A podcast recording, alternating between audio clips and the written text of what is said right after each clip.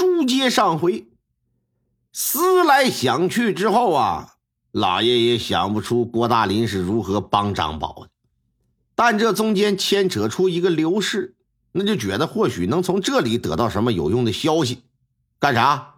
决定开棺验尸，把刘氏也从土里给刨出来。开棺一看，果然又发现有问题。刘氏颅骨上有明显的裂痕，像是被某种钝器所伤。显然，致命伤，脑瓜揍两半了吗？你这玩意儿死不是上吊啊，啊，是他杀呀！重新回到县衙，重新提审张宝。张宝说：“你老婆刘氏究竟是怎么死的？”喂。大人，他他是自杀上吊吗？本官已经检验过他的尸体了，他颅骨有裂痕，意味着生前脑部遭受过重击。你还不从实招来？小人说的就是实话，他就是自己上吊死的。来呀，给我打，看看到底是他的嘴硬，还是我的棍子硬。按在地上，乒乓的就开始揍，疼的那是哭爹喊娘。原本以为自己能挺住，但抡了二十几下子，我的妈，可受不了了！赶紧的吧，别招这罪了。说大人，那我招。说我老婆呀，确实不是上吊死的，是我酒后殴打她时一时失手，拿石头给锚死的。人死之后，我害怕呀，恰好当时大林来我家里找我，他呀给我出了个主意。让我在房梁上拴个绳子，然后把我老婆抱起来挂上去了。啊，就说是上吊死的，因为他帮了我这个忙，所以我欠他个情。呃，所说的还人情，呃指的就是这事儿。那这人情你怎么还的呀？我这我这我这怎么还呢？牛美丽那天带着借来的五样首饰，骑着驴，带着寿礼儿要回娘家。在娘家待了两天，被村里人一通夸呀。虚荣心满足之后，骑着小驴儿就返回了长山峪。由于是借来的首饰，而且都价值不菲，这一出了娘家村赶忙把首饰就摘下来，拿手绢裹好了，藏在衣服兜里。古代的路况跟今天的不能相提并论啊。承德又是山路，道路坑坑洼洼，挺颠簸。包着首饰的手绢打兜里，这就掉出去了，自己却浑然不知。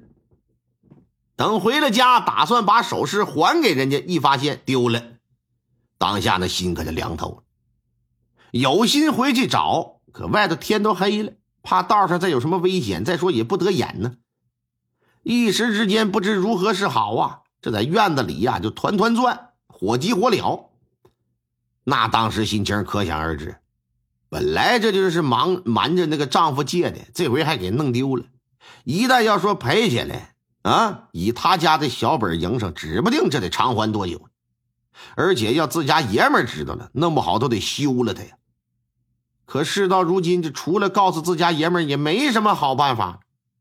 但那天呢，爷们还没回来，因为王有义以为他在娘家怎么不得待上几天呢？走的道就比较远。夜深了，这困劲儿就上来了，再加上心力交瘁，躺炕上迷迷糊糊就睡着了。也不知睡了多久，浑浑噩噩之间就觉得身上沉，好像让什么东西给压了。起初还以为是做梦，可后来感觉他妈不对劲儿啊！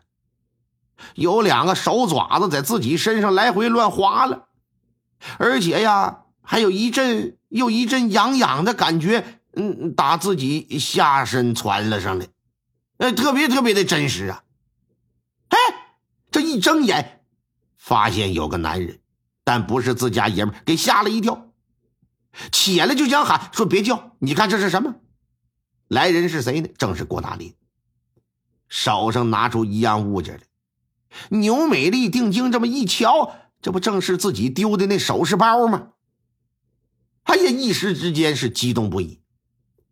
郭大林就说：“说你应该认识我吧，咱都同村我叫郭大林，啊，实话告诉你，自打你加入我们村子之后，我第一眼我就瞄上你了，我我我就得意你，我一直啊，我我就想跟你好。”哎，这两个眼睛就贼溜溜、色眯眯呀，嘴角直淌粘叶子。说今儿个傍晚的时候啊，我在村口路上看到你骑驴回来，我一直打后头跟着你。快进村的时候呢，打你身上掉下个物件，我拿起来一看，这不吗？搁这儿呢，想要回去不？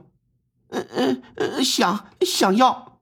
哎，若是想要，你得听我的，我也不为难你。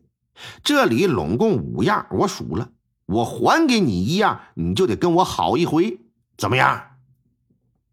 那妇人心里肯定是不愿意呀，啊，因为啥呀？自己和爷们的感情也挺好啊，不想背叛自己的丈夫。可眼下的情况，这个麻烦了。你说你不同意，你没法跟那五家人做交代，你拿啥还人家？是不是？你更没办法跟自家爷们交代。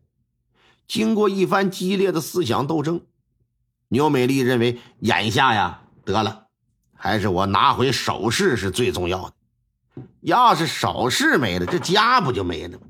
啊，另外，反正自己我现在我也不是什么黄花大闺女了，是吧？我就跟你好几回，他能怎么的呢？只要你不说，我不说，谁又能知道啊？于是啊，牛美丽就答应，在接下来的几天时间里呀，郭大林每天晚上都会跑去他家，翻墙进来，以学猫叫为信号啊，我们一起学猫叫，一起喵喵喵喵喵。然后牛美丽假装出来上厕所，俩人不在房间，上哪儿啊？上后房柴火垛里边去干去。就这么的一件一件的把这首饰往回拿，然后再还给人家。但这妇人做贼心虚，心里十分不安。搞了四回之后，实在不想再这么干下去了，负罪感太强，就想啊把项链给骗回来。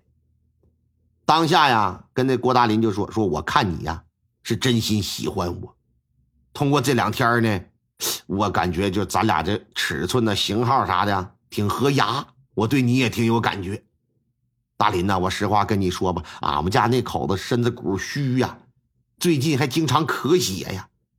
我估摸着他最多也就能活个半年之久吧。等他死了，你看你这边又是光棍一个，我到时候我嫁给你。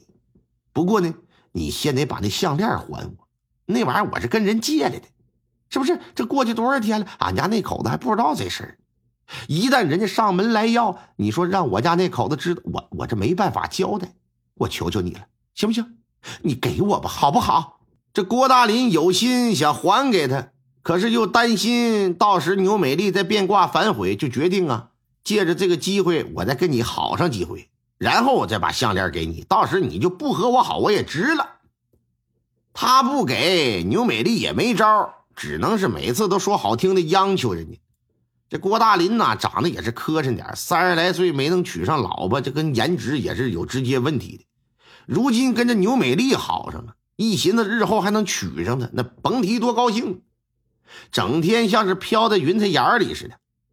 但是你说这样的事又没法和别人分享，那不说那心里又不痛快，怎么办呢？只能找绝对信得过去的人，谁呀？张宝。俩人在一起喝酒聊天的时候，借着酒劲儿把这事儿就说了，啊，还说牛美丽亲口说，说哪天王有义要死了，我我就我就我就我就嫁给你。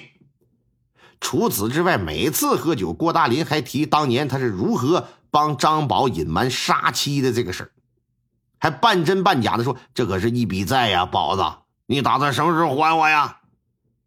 你这玩意说一回两回行，总提这事儿，张宝心里不舒服。一直以来欠人这么大一个人情，就像个石头堵在胸口似的，上不来气儿啊！嗯，这人情债早晚得还呢。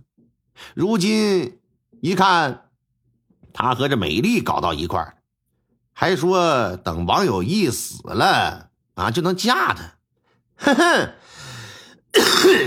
你帮我送走了我媳妇儿，我呀帮你弄来一个媳妇儿吧。打定主意之后，张宝就找机会对王有义下手。但那一天正巧卖布的王有义回来了，就以在河里打鱼时渔网被勾住为由，说：“有义啊，你快过来帮帮忙来。”把他给骗到桥上，趁其不备就给推下去了，直接就淹死了。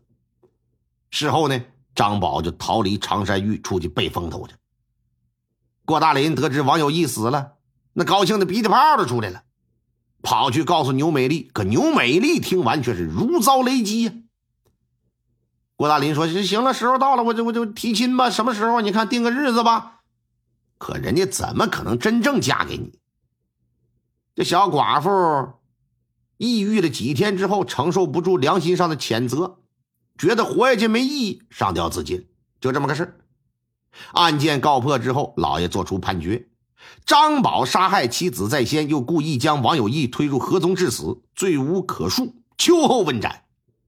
郭大林以捡来的首饰威胁人家近期奸淫，并帮张宝隐瞒杀妻事实，啊，制造虚假，掩人耳目。